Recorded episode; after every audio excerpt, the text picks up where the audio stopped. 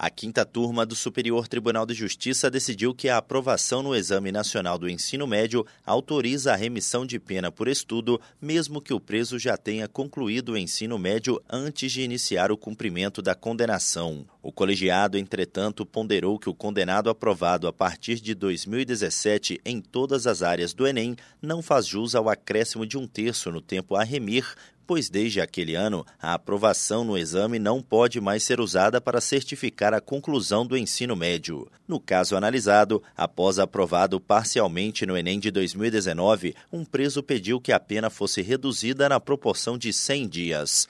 As instâncias ordinárias entenderam não ser o caso de aplicar a remissão, já que o réu já possuía formação no ensino médio antes de começar a cumprir a pena.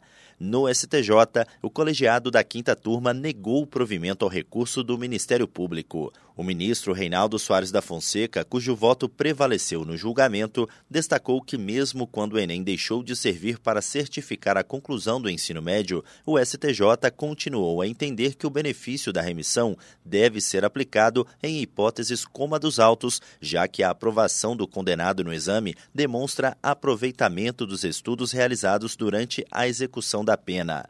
O ministro considerou que o pedido de remissão da pena por aprovação no ensino médio não possui o mesmo fato gerador do pleito de remissão da pena em decorrência da aprovação no Enem.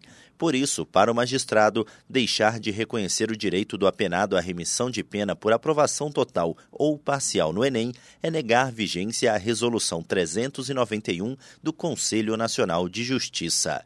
Do Superior Tribunal de Justiça, Tiago Gomide.